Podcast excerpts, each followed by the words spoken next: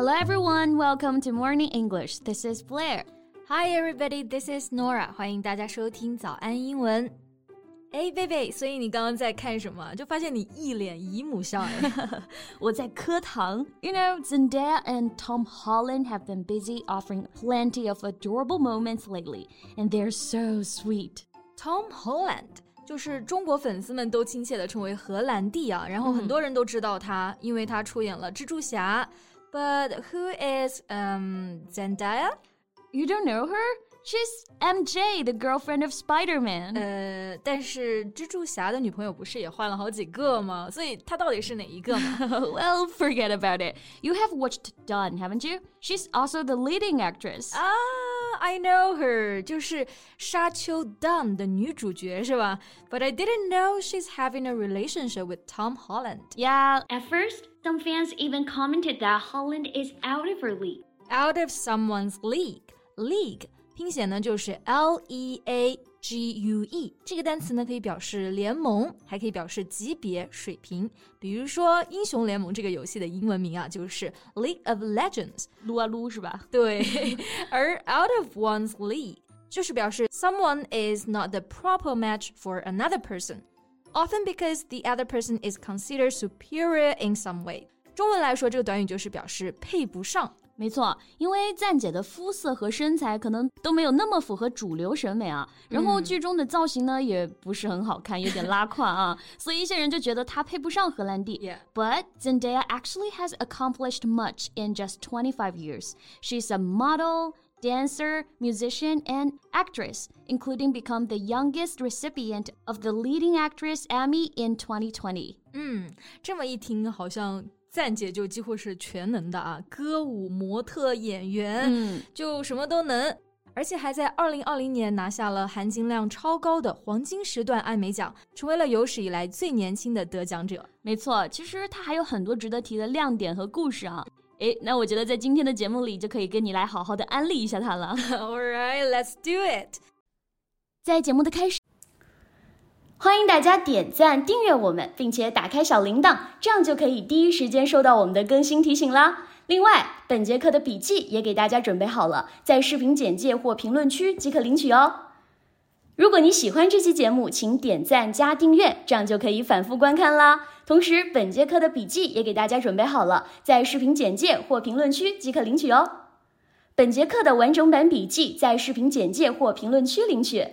请点赞订阅我们，这样就可以第一时间收到我们的更新提醒啦。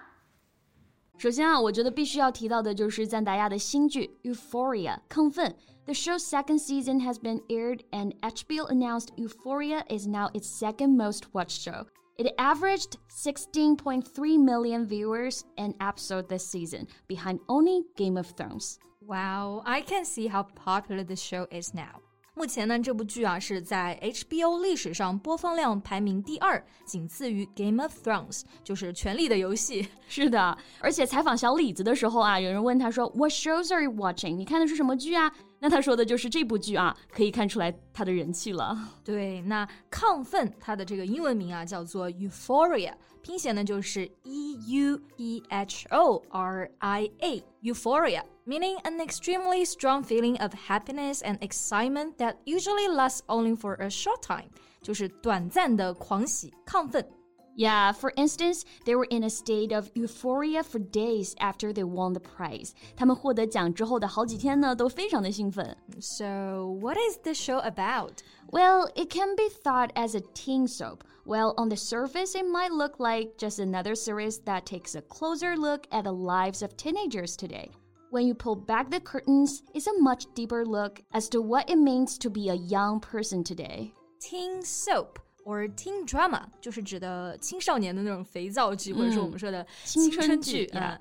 所以呢，这个故事主要说的就是大概十七、十八岁的青少年，然后讲述他们的迷茫、他们的经历，最后到反思年轻人到底是怎样的一个群体。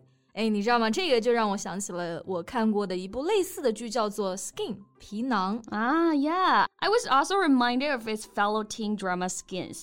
Think of it as the millennial version of what Euphoria is true to the Gen Z. 是的，millennials 重音呢在第二个音节。 意思呢就是指的千禧一代，也就是指的从一九八一年到一九九六年间出生的人。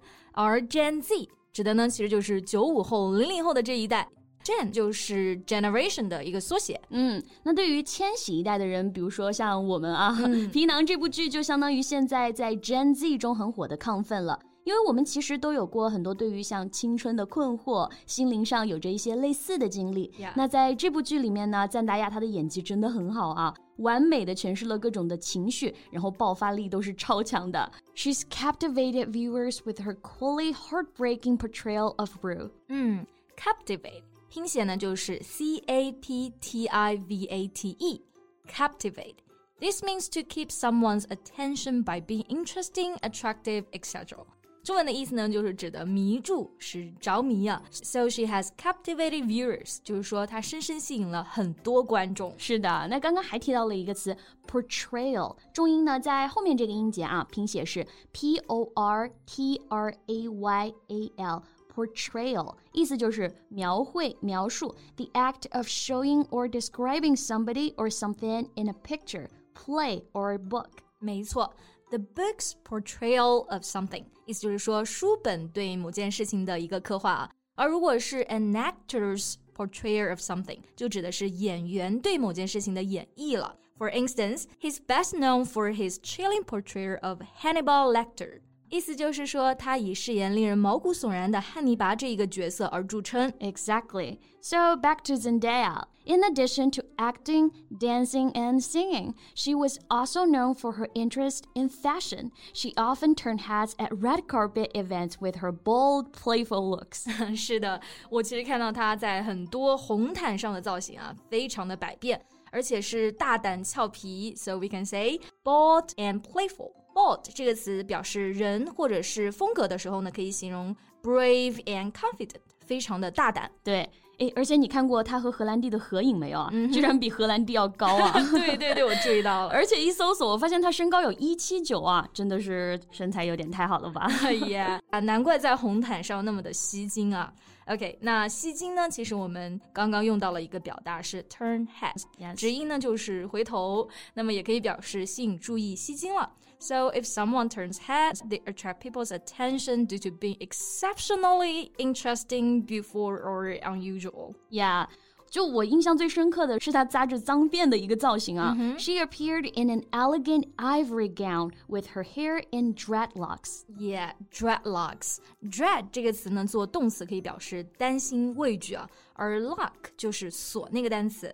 那么把它们合在一起呢，dreadlock 就可以表示脏辫。Like many rappers may wear their hair in dreadlocks. 是的，是的，因为 Zendaya 她本身就是黑白混血嘛，所以她扎脏辫也是很正常的啊。But a commentator actually made questionable remarks about the hairstyle. Commentator 意思呢就是评论员、现场的解说员啊，而 remark meaning something that you say or write which expresses an opinion，指的就是言论。 So make a questionable remark 就是指的当时的这个主持人啊，关于赞姐的发型 发表了让人有质疑的言论。 Right. So Zendaya replied to this the next day on Instagram. She stated, There's a fine line between what is funny and disrespectful. There is already harsh criticism of African American hair in society.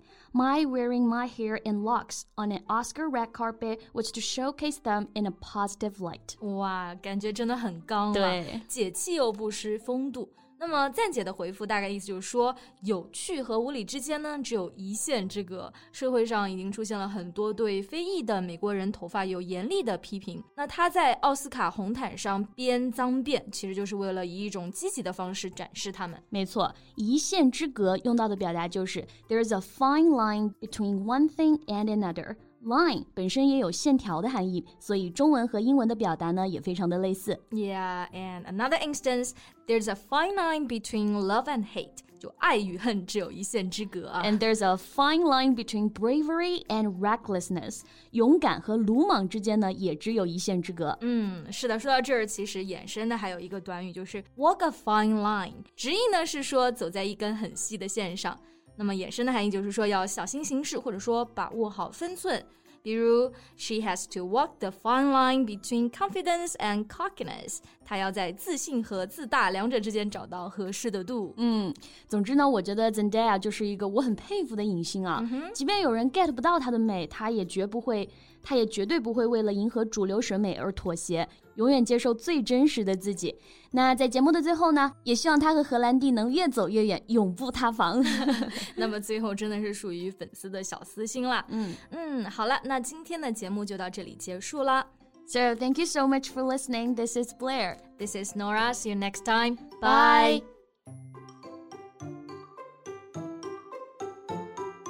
今天的节目。